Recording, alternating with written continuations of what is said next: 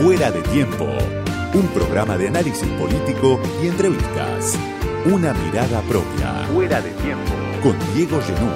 Hasta la medianoche. En Radio Con Voz 899.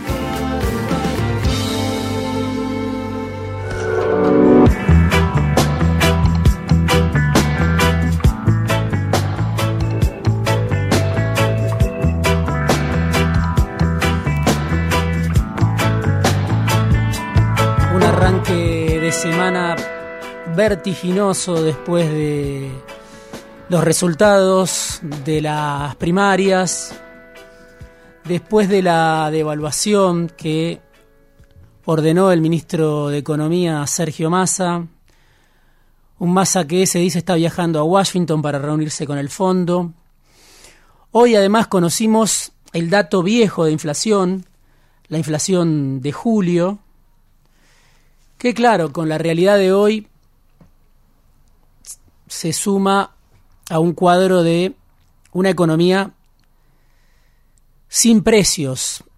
Un dato de inflación que ya es viejo porque lo que vemos hoy, 48 horas después del resultado de las PASO, es un descontrol de remarcaciones, la inestabilidad sin fecha de vencimiento, nadie sabe en qué punto se va a estabilizar la situación económica. Ganó Milei en casi todo el país, 17 provincias. ¿Era imprevisible? En parte sí, en parte no. En este espacio hablamos varias veces de Milei, del gobierno de Milei, en la discusión del día a día.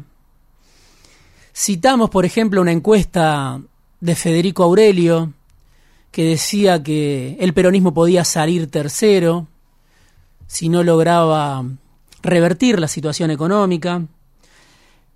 Incluso en este espacio difundimos una encuesta con voces de la calle en Lomas de Zamora que había hecho Patricia Belloso Colombres, una periodista ligada al peronismo, de Conosur Noticias, donde la opción en la tercera sección electoral, en el bastión del kirchnerismo, era Cristino Milei. Las dos opciones más votadas, una encuesta callejera pasamos en este espacio, difundimos en este espacio esas voces del, del conurbano de la tercera sección electoral, donde Milei era la segunda opción en un hipotético caso en el cual Cristina fuera candidata, cosa que por supuesto no fue. Incluso dijimos en este espacio que un encuestador del peronismo advertía que Milei podía salir primero en las PASO. No lo nombramos porque, claro, eran datos confidenciales, pero era Hugo Aime, un encuestador ligado al peronismo, que trabaja para Sergio Massa, que trabaja para Juan Mansur, el que decía, mi ley puede salir primero en las PASO. Hugo Aime que siempre hace encuestas presenciales, o sea que había elementos, bueno, Cristina misma habló de un escenario de tres tercios en la última aparición, en una de sus últimas apariciones en la entrevista que dio en C5N. Porque además todos operaban bajo un supuesto, las fuerzas mayoritarias, quiero decir. Creían que Milei los beneficiaba. Juntos creía que Milei los beneficiaba porque corría el escenario a la derecha, planteando propuestas que hacían quedar a Macri y al elenco del macrismo como tibios, a Melconian casi como un tibio, como un moderado. Y el gobierno también pensaba que Milei lo beneficiaba porque le robaba votos a Juntos. Esto pasó hasta muy poco antes de las elecciones primarias, antes del domingo. Pero claro, parecía que Milei había entrado en un pozo en las últimas semanas por algunos traspiés que tuvo, por alguna gente que lo denunciaba, porque mostraba una cara menos conocida de Milei, que no lo dejaba muy bien parado. Pero el único dato cierto, si uno quiere, a nivel social, era que a Milei no le estaba yendo bien en las elecciones generales. Pero no era a Milei al que no le iba bien, no le iba bien a los candidatos de Milei, que no es lo mismo que hablar de Milei. En una fuerza que tuvo un crecimiento vertiginoso en un periodo de corto, un periodo de tiempo muy corto, en apenas dos años, siempre en torno de Milei. ¿Por qué parecía además que Milei se había caído, se había mesetado? Hay dos elementos que me parece que influyeron. Por un lado, una decisión del poder económico, mediático, de bajarle el pulgar a Milei después de haberlo hecho engordar, ¿no? Mucho en el fitlo de, de los estudios de televisión. De repente lo empezaron a ver como alguien peligroso, los mismos que lo habían alimentado, como alguien impredecible. Empresarios, dueños de medios, la Embajada de Estados Unidos, el Departamento de Estado, lo veía como alguien peligroso porque, y lo ve creo yo todavía como alguien peligroso porque opera en línea con lo que representa Trump en Estados Unidos, con lo que representa o representó Bolsonaro en Brasil. De repente desde el poder empezaron a decir basta de mi ley. Otro elemento importante también para entender por qué ahora estamos todos sorprendidos es, claro, el comportamiento de una gran parte de la sociedad, a los dos lados de la polarización, de los que seguían aferrados a una polarización que el domingo pasado quedó demostrado es parte del pasado, por lo menos si Milei se consolida como un actor estable del sistema político, pero claro, una parte de la sociedad, a los dos lados de la polarización, se quería quedar a vivir en ese mundo del pasado. Y eso implicaba no ver a Milei, negar a Milei, subestimar a Milei, un personaje que, claro, muchos no terminamos de entender. Pero hay un problema sobre todo cuando nos quedamos en el personaje y no podemos ver lo que expresa el personaje, lo que expresa el candidato, lo que expresa el líder de este movimiento que parece ser la libertad avanza. En un contexto muy particular aparece Milei, un contexto que le da de comer también a Milei, inflación récord, devaluación. Ahora obviamente más pronunciada con la decisión de masa de ayer lunes, pulverización de ingresos que lleva muchísimo tiempo, y ley en ese contexto de deterioro crónico, con un discurso muy claro, con dos elementos centrales, la culpa es de los políticos, lo dijimos también en este espacio, y hay que ir hacia un sistema distinto, hay que ir hacia la dolarización. Además, con una estética antimenemista, lo cual no deja de ser paradójico para el gran vindicador de los años 90, el mejor vindicador de Menem y Caballo, que es Milei, una estética antimenemista, una banda de sonido antimenemista. Milei que de alguna manera, después de este domingo, se ríe de los que insisten en que hay que rescatar a Menem desde el peronismo.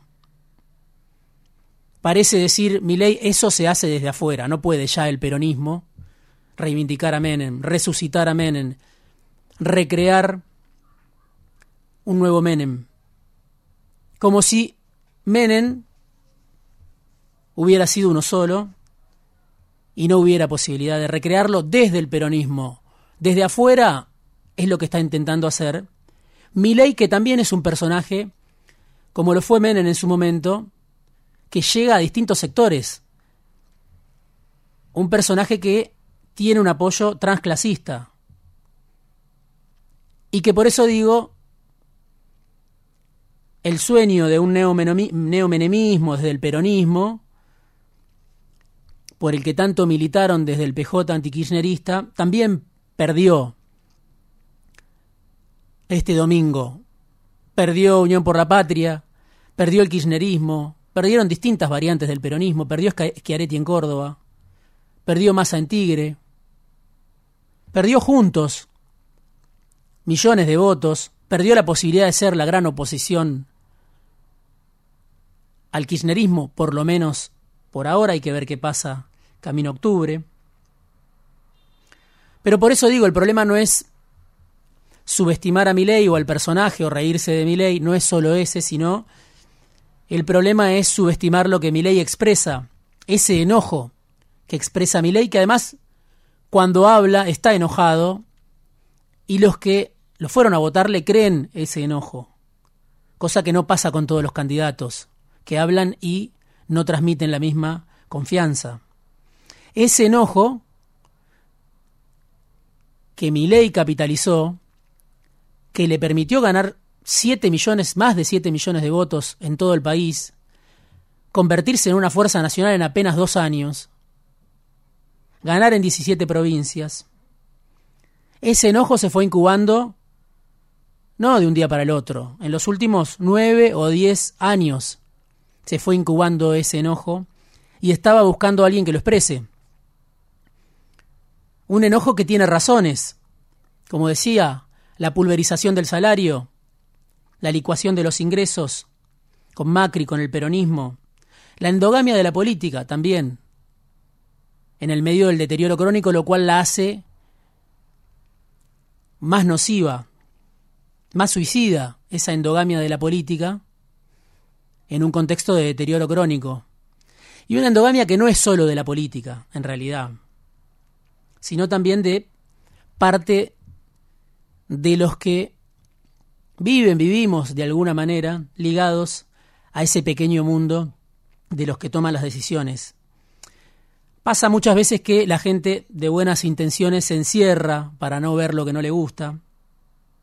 Simplemente critica y critica lo que no le gusta como si eso fuera una actitud política, una manera de hacer política, como si eso tuviera eficacia política. Ya pasó en 2021, ya pasó muchas veces. Afirmando verdades todo el tiempo para el circuito chico de nuestros iguales, bueno, mi ley es una patada en la garganta también a ese tipo de comportamientos o al de la gente que, como se cree dueña de la razón, se cree del lado de los buenos y se cree en la vereda correcta, sea en contra de Juntos, sea en contra del peronismo, se queda en ese lugar confortable de la polarización mientras la mitad de la sociedad se negaba a ver a Milei, Milei crecía de norte a sur y ahí están los resultados. Además, en el marco de un muy alto nivel de abstención.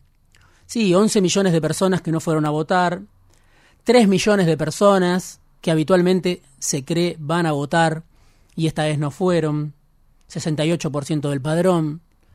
La gran apuesta de Juntos, de masa, es, claro, seducir a esos votantes que se quedaron en su casa. Claro, en un contexto complicado. Milei se quedó con un electorado que estaba vacante, con ese electorado que estaba enojado, que está enojado, con un electorado que pedía a gritos ser representado. En el origen de ultraderecha probablemente sí, muchos de los que lo votaron a Milei son sectores de ultraderecha, no hay que ver más que a Victoria Villarruel. Pero el electorado de Milei va mucho más allá de eso, 7 millones de votos de la Argentina, de esta Argentina, la misma Argentina que eligió Alberto Fernández, la misma Argentina que eligió a Mauricio Macri, a Cristina, pero claro, el tiempo va pasando y hay una nueva generación donde Milei encarna con su mensaje. Un Milley que está enojado y que es economista, en un contexto donde la economía es, si no la principal preocupación, una de las principales. Un Milley que parece ser porta un saber como en los 90 lo portaba a Caballo, los economistas del SEMA, los Chicago Boys, pero que es otra cosa, Milley, porque además es el líder de este movimiento que está emergiendo, al parecer.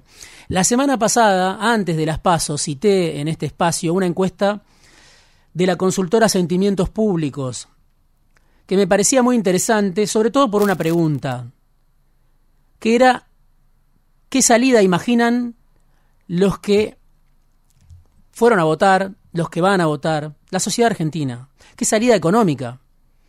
Si tuvieras que elegir un paisaje económico para los próximos dos años, ¿con cuál te quedarías? preguntaba la consultora Sentimientos Públicos que dirige Hernán Banoli. una nueva ley de convertibilidad 35,3%, dolarización 26,5%. Lo comentaba acá la semana pasada antes de la elección, lo que me decía Banoli, un 60% de los consultados quiere o una nueva convertibilidad o una dolarización. Bueno, ahí están los votantes de mi ley. Y con Massa, el más rápido en una baldosa, el fundamentalista del corto plazo, el ministro y candidato, el peronismo hizo la peor elección de la historia. 27 puntos a nivel nacional, contando los 5 o 6 de Juan Grabois. Perforó su piso. Y es lógico porque este gobierno no deja conforme a casi nadie. Como decía, hoy conocimos la cifra de inflación vieja de julio, 6,3 habla de un 113% interanual. Mejor ni mencionar las previsiones de lo que va a ser la inflación en los próximos meses. Basta con ir al supermercado y ver el festival de remarcaciones en una economía sin precios, pobreza que está aumentando, reservas negativas, desigualdad, endeudamiento. La cara de todos esos datos es el candidato de Unión por la Patria. Por supuesto, muchos de esos datos llegaron antes que Massa. No son problemas que empezaron con Massa. Massa los profundizó a casi todos y es el candidato. Además, bueno, hay que mirar lo político, un experimento como el del Frente de Todos, del que hablamos muchas veces, nunca discutió un programa, nunca definió liderazgos, nunca consensuó una orientación, en medio, claro, como digo, del deterioro crónico. Ya el, peronismo había perdido en 2021 en 17 provincias. No es nuevo que el peronismo pierda en tantas provincias. Pero claro, estas son las pasos presidenciales. Y el peronismo había perdido conjuntos. Ahora perdió con Milei.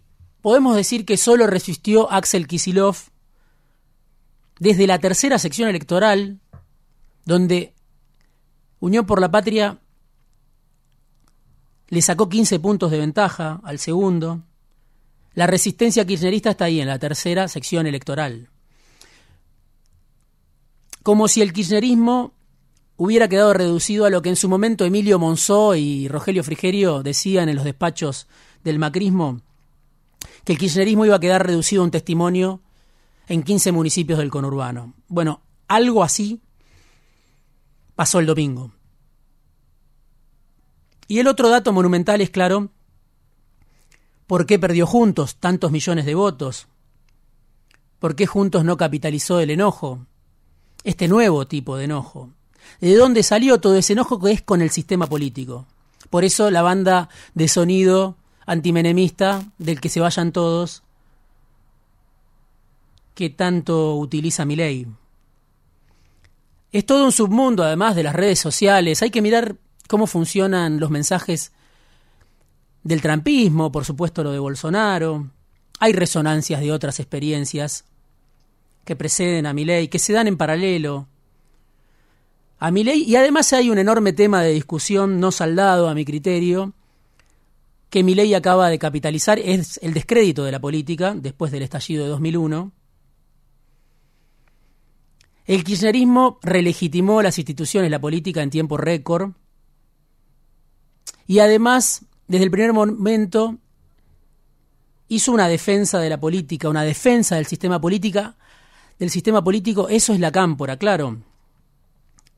Pero la defensa de la política puede funcionar en un contexto en el que las mayorías no sufren como sufren hoy la pulverización del salario, la licuación de ingresos, el no saber cuánto vale la comida, los alimentos, la carne, la leche, el pan. Porque si seguís defendiendo la política como respuesta a mi ley cuando la economía no tiene precio, cuando la pobreza crece, eso es como vivir en otro mundo, es como vivir en otro país.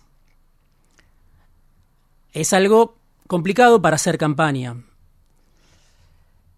y es el contexto en el que se da el cuestionamiento muy profundo de mi ley a la política, a la casta, así la nombra, y con eso, claro, gana millones de votos. ¿Por qué perdió la reta? También sería para un programa entero. Milei habló la noche del festejo de los micrófonos ensobrados hijos de la pauta. Milei. La reta, pésima elección, 10% de los votos. Pero también Bullrich fracasó en su intento de capitalizar el enojo. Ahora algunos dicen Macri es el gran ganador, algo extraño porque si juntos perdió con Milei, si el enojo es con toda la política, se debe en gran parte al fracaso tremendo de Macri como presidente. Vamos a hablar de eso en este programa. Massa, por supuesto, también gran perdedor y además ahora con un escenario muy cuesta arriba, con esta idea de Massa de ser ministro y candidato en un contexto de inestabilidad absoluta, no sabemos a cuánto va a estar ni el dólar ni los precios mañana. Camino a octubre, Massa tiene que gobernar. Bullrich tiene que presentarse como más confiable que ley para ese electorado que está enojado y cuando la economía, que es el fuerte de ley es lo que más preocupa. Y ley se tiene que sentar a consolidar este capital que logró estos 7 millones de votos, a subirse a la ola, pero tiene además algo a favor. Ley genera con su discurso las condiciones para su victoria, porque predica por la dolarización, y lleva ya en el presente con esa sola prédica a la dolarización, no como algo del futuro, sino como algo que está pasando ahora. Cada vez que mi ley habla, son más los que corren al dólar y más fuerte es su candidatura. Fuera de tiempo. Una mirada propia. Diego Genú.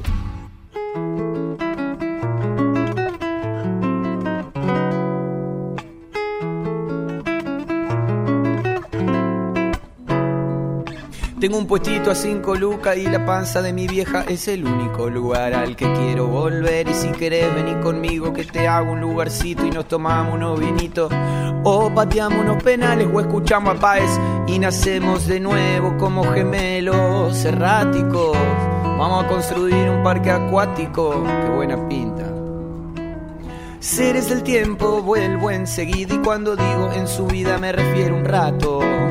Un par de años en silencio manso, potro. Tenía dos perros y uno se comió al otro. No me confunda con el momia dominguero. Venía despacito porque estaba disfrutando del paseo. Propone un asadito y no te da comer pati. Terrible marginal se saca foto con los rati. Tener cintura, la de Orteguita, la dignidad de un cacho te la quita. Montaña rusa, otra vuelta te das cuenta, volvimos a vivir en los 90.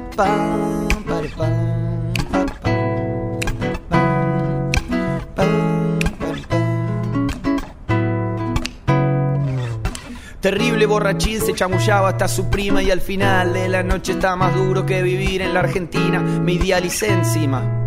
Mirá, se roba solo, haga patria y sintonía fina. Siempre que me fijo son las 10 y 22. Lo otro que me gusta es caminar con vos y una entrañita. Viento de frente, plus cuan perfecte. Llega la noche y me pongo pillo y un movicón haciendo ruido en mi bolsillo por si las moscas troto. Qué buena pinta. Tener cintura, la de orteguita la dignidad de un cacho te la da y otro te la quita. Y nacemos de nuevo como gemelos. Vamos a, construir un parque.